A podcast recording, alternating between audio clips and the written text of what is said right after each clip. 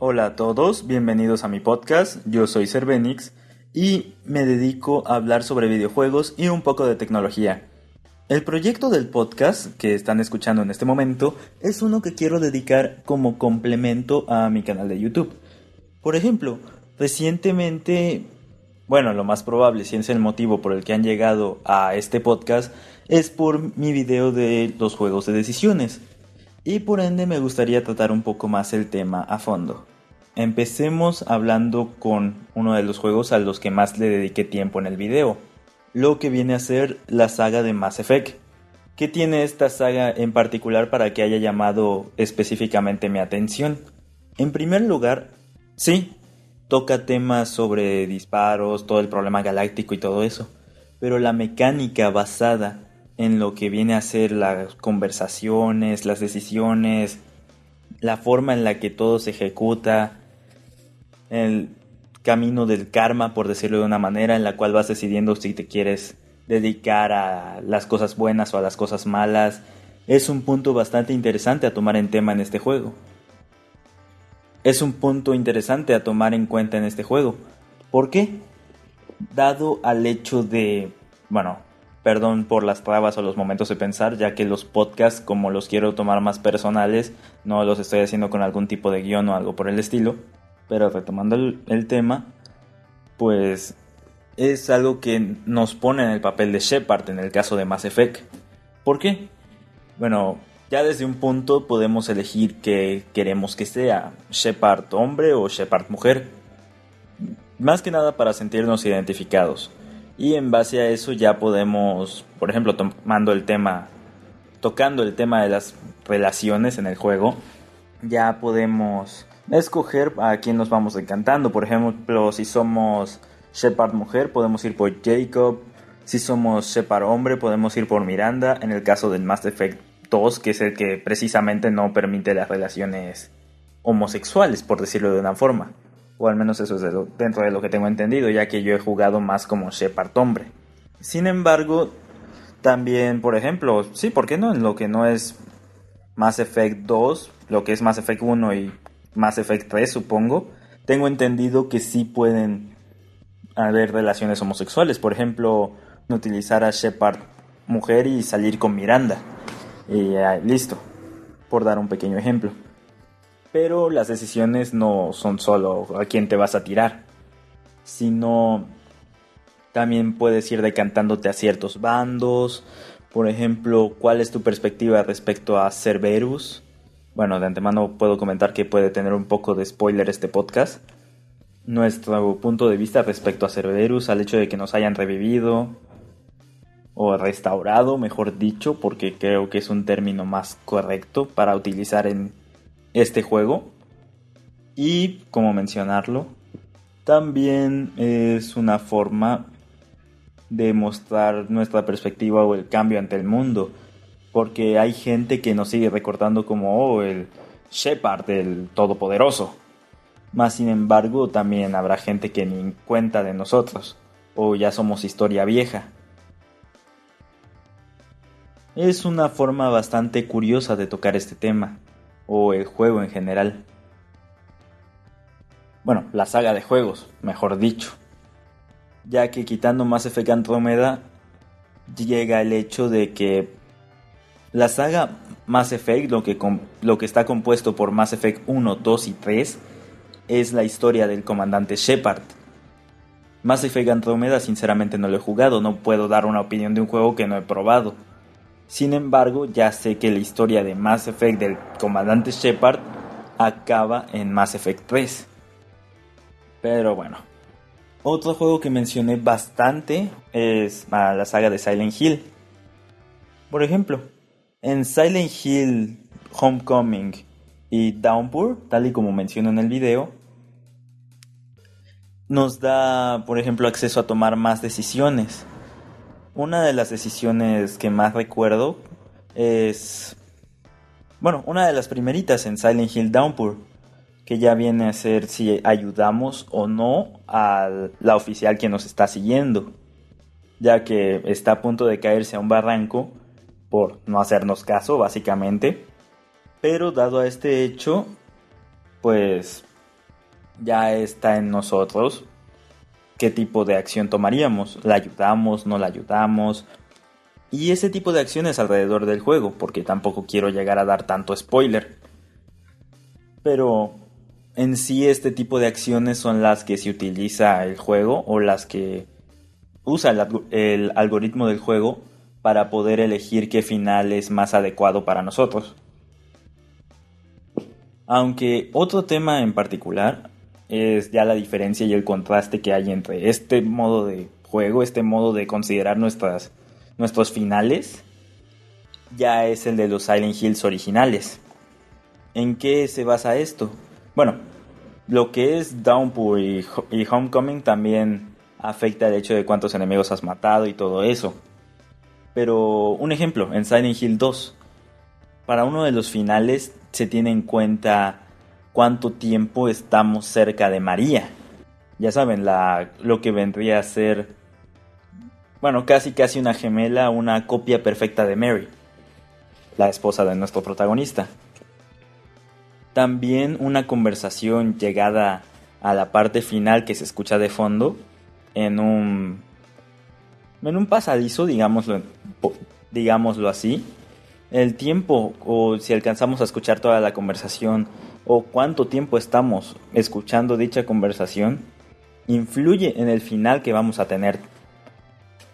Eso pues son elementos que uno no tiene en cuenta y sin embargo el juego también ahí te está analizando en cierta perspectiva, dado el hecho de, vale, una persona más apresurada, más impulsiva y va a ir directo al final, sino, pero habrá otro grupo de personas su servidor, por dar un ejemplo, que va a decidir quedarse a escuchar la conversación y esto va a alterar por completo los finales. Otra cosa que puede alterar mucho los finales pueden ser cosas como objetivos secundarios, o digámoslo de esa manera, más que nada como una referencia para los finales OVNI o, o el final del perro en Silent Hill 2. Pero, siguiendo con Silent Hill, hay un juego que me gustaría tratar también, lo que es el Silent Hill Shattered Memories. Este juego, tengo dentro de lo que yo tengo entendido, fue originalmente para la Nintendo Wii y tuvo support para la PlayStation 2, que es donde yo lo probé. ¿Y cómo o en qué consiste este juego como tal? Es una reimaginación de lo que vendría a ser el Silent Hill 1 Harry Mason tiene un accidente, pierde a, su, hija en el pueblo, bla, bla, bla. Todo perfecto, todo bien ahí. Pero, ¿cómo está el asunto? En cierta perspectiva, estamos controlando a Harry Mason, el protagonista, el que chocó, todo eso. Pero en otra perspectiva, somos una persona completamente diferente. No voy a decir quién para no. para que no sirva como spoiler. Más sin embargo, las acciones o la vestimenta o todo lo que pasa en el juego o la forma en la que se nos, en la que se nos presentan los actos en el juego se van alterando en base a unas pruebas psicológicas.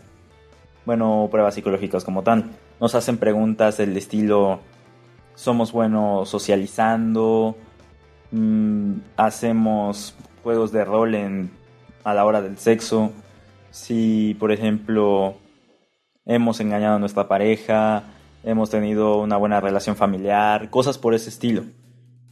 Ya nos van haciendo las preguntas, uno tiene que contestar. Bueno, en teoría tienes que contestar de forma sincera para que el final y el juego se vaya adaptando de la mejor forma posible. Y ya después de que hayas terminado tu primera ronda y ya tengas tu final, ahí si quieres ya puedes revisar qué tipo de respuestas para ir sacando otros finales y ver otras perspectivas del mismo juego. Porque sinceramente hay mucha gente a la que este juego opina que no vale tanto la pena, ya que no cuenta con los elementos clásicos de un Silent Hill común.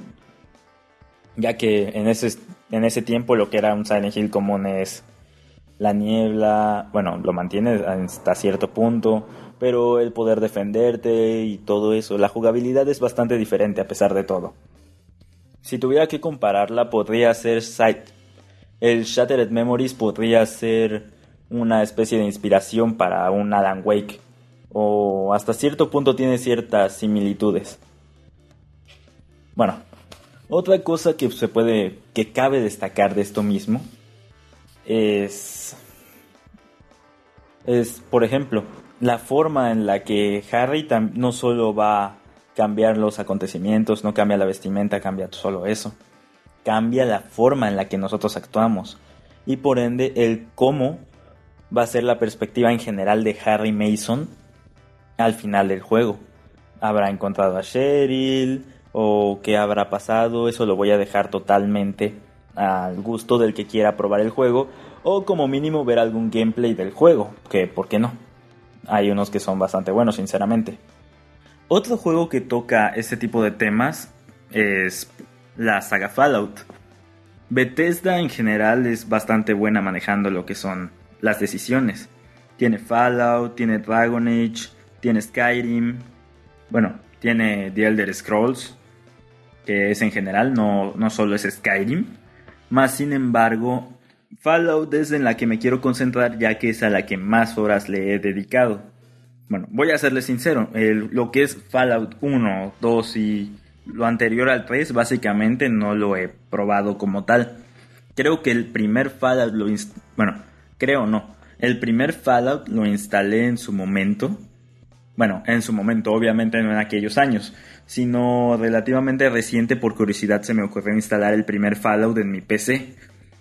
Y sinceramente no le terminé dedicando horas, no me terminó llamando la atención como tal. Pero estuve investigando, estuve investigando y un pequeño detalle a comparación de los Fallouts más nuevos es de que tenía cierta mayor importancia o mayor complejidad en las conversaciones mismas que se toman, en las mismas decisiones y todo, al grado de que podemos cambiar la rama de, bueno, la rama, la forma de pensar de, de los demás y cosas así. Bueno, de por sí se puede, pero la forma en la que esto está expresado, el cómo se hace, la vista en general es un poco más compleja o más organizada a comparación de los Fallouts más nuevos. Bueno, en lo personal lo que es Fallout 3 todavía se puede considerar bastante bien, lo que es 3 y New Vegas. Aunque si ya nos vamos a Fallout 4, como se darán cuenta, em, digamos que ya escasea bastante en cuanto a la calidad de las decisiones, ya que ahora todo se ve... Bueno, sinceramente no he jugado Fallout 4, pero como en su tiempo, en parte puedo saber esto, basado un poco en que sinceramente soy fan de Mutska y pues en uno de sus videos cuando habla de Fallout 4, también hace cierto hincapié a eso. Ah, bueno, ya que mencioné a Mutska, eh, fue a partir de que vi el video, ese video, precisamente uno de sus videos, que me llamó la atención probar lo que es el Fallout 1. Y pues sí, sí se nota la diferencia. Obviamente también el estilo de juego es diferente, se tiene que actualizar y todo, pero hasta cierto punto tenía o contaba con mayor profundidad. Bueno, otro juego de los que mencioné en el video de los juegos de decisiones vendría a ser Vampire the Masquerade Bloodlines. Este juego, también hay que ser sincero, no lo vi en, en su tiempo lo vi en un canal que se llama El Rincón de Giorgio. Vamos, que sí me pareció un buen... Vamos, que sí me pareció un buen videojuego, me llamó la atención. Lo probé, lo tengo descargado. Voy a ser sincero, no lo he terminado. Ya está bastante avanzado, pero no lo he terminado aunque ya había algunos de sus múltiples finales. Y una de las formas, o uno de los motivos, mejor dicho, por los cuales me llamó la atención, es, por decirlo de una forma, forma de presentarme las decisiones o las conversaciones muy similar a lo que sería Fallout 4 y Mass Effect. ¿Por qué? Tenemos la acción, tenemos los momentos, podemos tener al personaje en primera o en tercera persona, bla, bla, bla, eso no importa. Pero, bueno, hasta el nombre lo dice, somos un vampiro, pero nosotros podemos decidir qué tipo de vampiro ser, qué decisiones vamos a tomar, por qué facción, qué bando nos vamos a ir decantando, a quiénes vamos a ayudar, qué cosas vamos a hacer, qué cosas no, qué misiones tomar, qué misiones no. Esos detallitos son los que les dan un plus a este tipo de juegos. Y algo, un juego que no metí en... Bueno, sinceramente se me ocurrió meterlo después de renderizar el video que justo está renderizando ahorita es los Sims. ¿Por qué los Sims me van? ¿Por qué los Sims? Me van a decir. No es un juego que cuente con decisiones como tal, muy interesantes, muy intrigantes, bla, bla, bla. X. Los Sims, si hay algo que destaca, es no tendrá decisiones como tal de diálogo o algo así, sino que es incluso más profundo dado al hecho de que básicamente estamos tomando la decisión, bueno, imaginemos que solo estamos manejando un personaje, de muchos que podemos hacer y manejar. De esos personajes, bueno, o de ese personaje, podemos controlar definitivamente cualquier aspecto, en cualquier grado, cualquier aspecto de toda su vida. Desde el momento en que lo creamos, que ya es una etapa relativamente joven o grande, una etapa de adulto básicamente, una persona que ya es lo suficientemente independiente y capaz de vivir sola, nosotros decidimos de qué va a trabajar, cuáles son sus gustos, sus aficiones, su pasión, con quién, con quién va a salir, quién va a ser la novia, la esposa, o cuántos hijos, cuánto, cuánto se va a invertir en la casa, de qué tamaño queremos la casa, cómo lo vamos a hacer. Básicamente tenemos un grado de decisiones al mismo nivel de nuestra propia vida. Y eso es un detalle que, Sinceramente, por la jugabilidad y lo que sea, o la animación o el estilo en general del juego, puede ser bastante infravalorado. Pero los Sims no deja de ser un clásico que en sí, en cuanto a las decisiones, es un titán. A mi opinión, a mi punto de vista. No tiene decisiones como tal, más sin embargo, básicamente podemos elegir y decidir cualquier aspecto de la vida de nuestro personaje. Y así es en general con varios otros juegos. Dragon Age, The Witcher, y X montón de videojuegos en los cuales podemos decidir. Ya que, bueno, decisiones como tal no es solo, wow, tenemos que controlar o algo que nos pongan directo. Aprovechando que acabo de tocar el ejemplo de los Sims y algo que dije en el video, es de que es, son pequeñas decisiones desde, por ejemplo, en Grand Theft Auto San Andreas, por poner un ejemplo. Podemos escoger si queremos a CJ gordo, flaco, musculoso, Em, si queremos que nosotros vamos a priorizar en qué queremos tener primero, salud, resistencia, qué armas vamos a utilizar, qué vehículos vamos a modificar, cuáles vamos a guardar en nuestro garage. En Grand Theft Auto 4 y 5 es donde ya se toma un poco más esto de las decisiones en cuenta. De una forma mínima, quizá podrán decir, ya que no llega a estar al mismo nivel de los juegos anteriormente mencionados. Más sin embargo, por ejemplo, en Grand Theft Auto 4 contamos con, la, con el final dinero venganza, el cual básicamente, bueno, spoiler, va a decidir quiénes van a morir, quién va a morir de, los que van a repercutir en la vida de Nico y básicamente qué va a ser el futuro de nuestro pobre Nico. Y en Grand Theft Auto 5 están los tres finales. Vale, no voy a decir cuáles son los finales, aunque ya con los años que tiene el juego ya no podría considerarse un gran spoiler. Pero básicamente define o cambia bastante en el final que vamos a recibir. Aunque sinceramente hay uno que tiene muchísima más probabilidad de ser el final correcto, dado que es el más elaborado, el más... Los demás, a mi opinión, a mi punto de vista, son X a comparación de pero no deja de ser un punto de vista interesante o al fin y al cabo es la decisión de cada uno qué final va a tomar. Ya en base a con qué personaje se encariñó, qué habrá hecho, cosas por ese estilo, su forma de ser, su forma de disfrutar el juego, con quién se encariñó, quién es su personaje favorito, ya es decisión de cada quien la ruta o la forma de hacer las cosas que tengan eh, su experiencia jugando este juego. Pero bueno, con esto me gustaría dar una pequeña introducción como tal a lo que vendría a ser mi serie de podcast, los cuales sinceramente estoy emocionado de hacer. Quiero que sea un proyecto a largo plazo y en algunos temas, bueno, al iniciar el podcast y en el mismo video yo menciono que me gustaría tenerlo como un complemento de mi canal de YouTube. Por ejemplo, si hago un video tocando un tema y el video dura 3, 5 minutos, ya por ejemplo unos 15, 20 minutos que duren el podcast o lo que tenga que durar.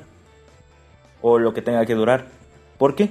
Ya que es, estoy aprovechando un momento en el que estoy solo, no tengo guion, no estoy leyendo nada, no estoy escuchando nada, solo estoy sentado Literalmente tengo un pizarrón en blanco enfrente de mí y ya solo estoy tocando el tema con las palabras que se me están viniendo a la cabeza. Ya por eso si estoy tartamudeando, si estoy corrigiendo ideas, si estoy lo que sea, es porque quiero ser lo más genuino posible. Quiero ser yo como si estuviera hablando con cualquier amigo de la vida real o esa es la forma en la que me quiero reflejar con ustedes. Pero bueno, espero que lo hayan disfrutado. Este también es mi primer podcast, así que voy a tratar de mejorar muchos más aspectos de este. Muchos más aspectos de este. Y pues espero que los pueda volver a seguir. Espero que vuelvan a oír mi podcast. Espero que sigan viendo mis videos. Y si gustan, seguirme en mis redes sociales, en las cuales voy a estar avisando o informando de cualquier cosa, como nuevo video, nuevo podcast o stream que esté haciendo. También quiero mejorar unas cuantas cosas del stream para tener mejor calidad visual, cosas por el estilo, pero eso ya es tema de otro día, o de otra plataforma, mejor dicho. Así que sin nada más que decir, hasta la próxima.